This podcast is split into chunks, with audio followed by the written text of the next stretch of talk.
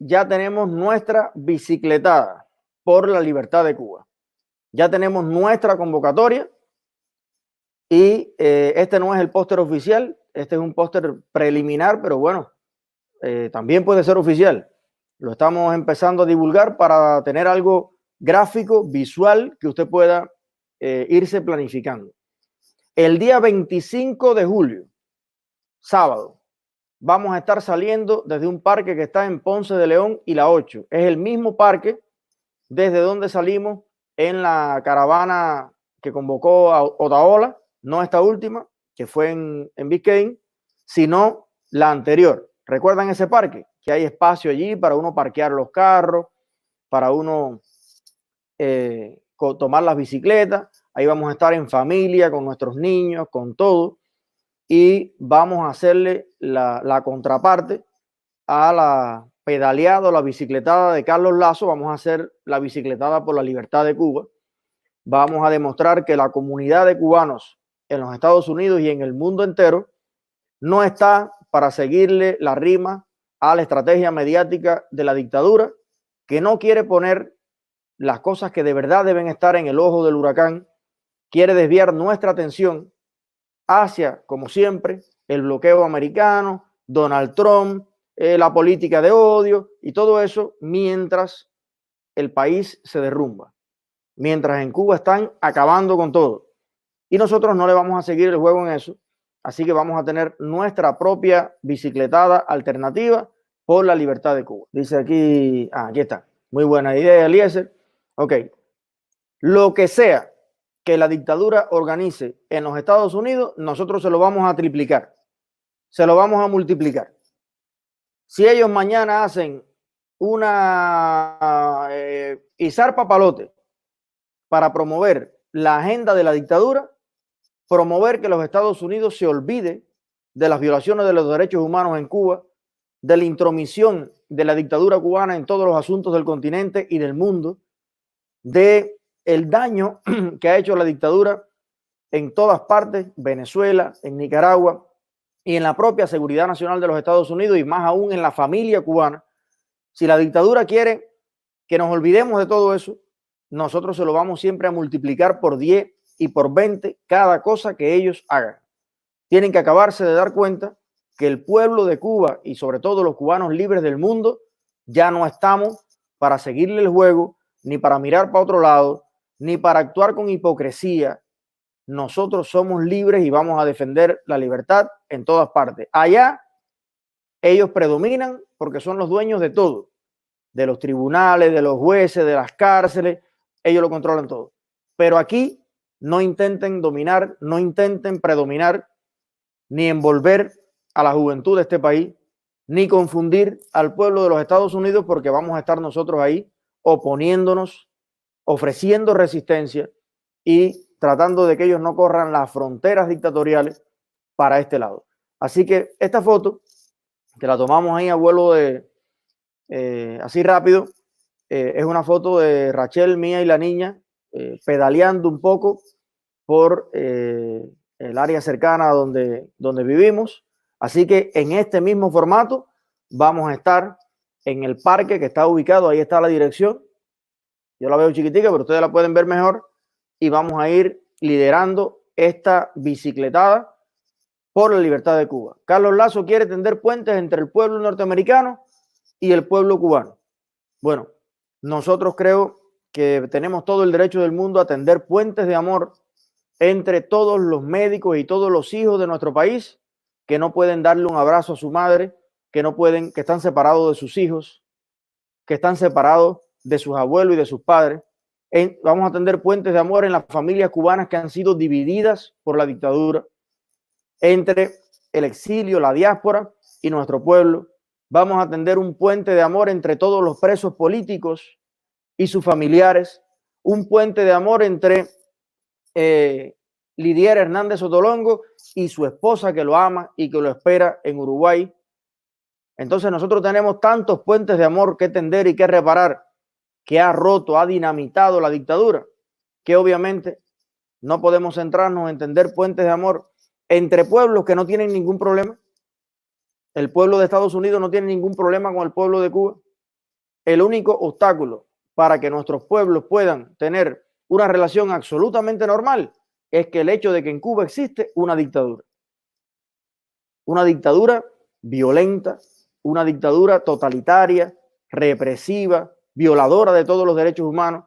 Y entonces, claro, no podemos tener como pueblo la incoherencia de pedirle al mundo que nos ayude a derrotar la dictadura que existe en Cuba. ¿Cómo nos va a ayudar el mundo a derrotarla? ¿Una invasión? No. Entonces, ¿qué queda? Bueno, queda las sanciones económicas, la presión diplomática, la presión política, la no cooperación con la dictadura, y es lo que intenta hacer el gobierno de los Estados Unidos a solicitud de quién?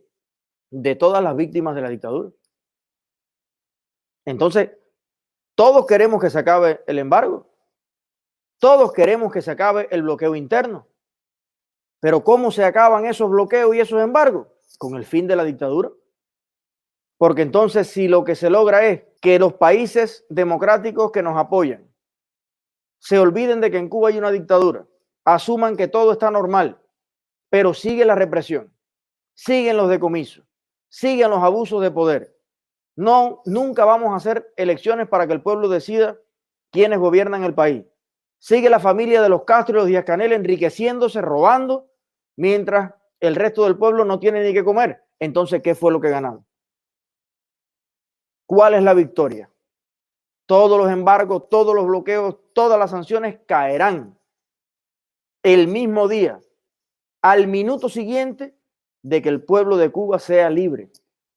Y por eso todos lo que debemos enfocarnos, los que estén a favor y los que estén en contra de cualquier embargo, es precisamente enfocarnos en el fin de la dictadura, porque si no hubiese una dictadura en Cuba, habrían relaciones normales con todos los países del mundo y más aún y mejor, habría una relación normal entre gobierno de Cuba y pueblo de Cuba.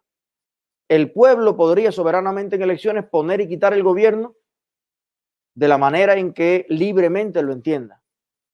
Darle la confianza hoy a este grupo político, a este partido, mañana al otro, y promover a los mejores líderes, a los que traigan para el país más prosperidad, más economía, más comida, más libertades, más inversiones, más felicidad.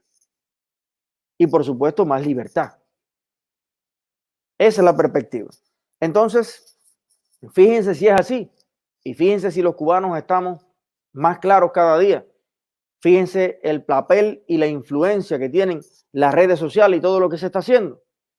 Que eh, una de las cosas que va a hacer el profesor Lazo es precisamente eh, entregar en la Casa Blanca o por allá las firmas que él ha recogido contra el embargo. Bueno, yo les anuncio en primicia aquí, en esta directa, que yo personalmente voy a viajar a Washington, D.C. Vamos a viajar todos los que puedan acompañarme y vamos a entregar nuestras firmas a la dictadura y a la Casa Blanca también contra el bloqueo interno, que es el que provoca el 99% de los problemas que tiene Cuba. Entonces, vamos a ver, fíjense, cuántas firmas recogió el señor Lazo contra el embargo. 15.859 firmas. Miren a ver si eso se puede poner más grande porque no se ve. 15.800 y pico firmas. Recogió el profesor Carlos Lazo en, en contubernio, promovido por todos los medios de la dictadura, que ahora vamos a hablar de eso, medios norteamericanos, medios de todo tipo, redes sociales, Edmundo García, Yadira Escobar, Israel Roja de Buena Fe, todos ellos haciendo campaña. Recogieron 15 mil y pico de firmas. Vamos con la mía ahora. ¿Cuántas firmas recogimos nosotros contra el bloqueo interno del Partido Comunista en Cuba? El bloqueo de Raúl Castro, el bloqueo de Díaz Canel. Vamos a ver. 22.340 firmas. ¿Qué petición es más grande? ¿Quién la tiene más grande la petición?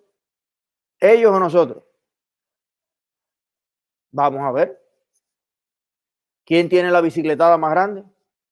Y lo que se inventen. Salen con a tirar fuegos artificiales. vamos nosotros a tirar fuego artificial.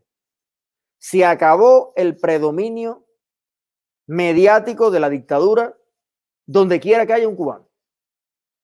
Y esta es la invitación que yo le quiero hacer a todos los cubanos, no solamente de los Estados Unidos. Esta es la invitación que yo le quiero hacer a las 2.000 personas que nos están mirando en el mundo entero. Fin del predominio mediático de la dictadura en el mundo. Fin del engaño, fin de la manipulación, fin de la mentira. Cubanos que viven en Europa, en España, en Canadá, en Uruguay, en, en todas partes, en México.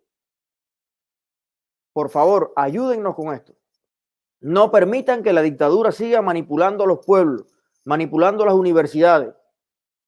No permitan que los más grandes violadores de los derechos humanos de este siglo sigan impartiendo, promoviendo la agenda política de América Latina, financiando candidatos, llevando personas al poder para precisamente luego firmar los convenios que a ellos les interesa, robarse todo el dinero y el pueblo de Cuba no tiene ni un edificio nuevo, ni un metro carretera nueva, ni un hospital nuevo, ni una escuela nueva.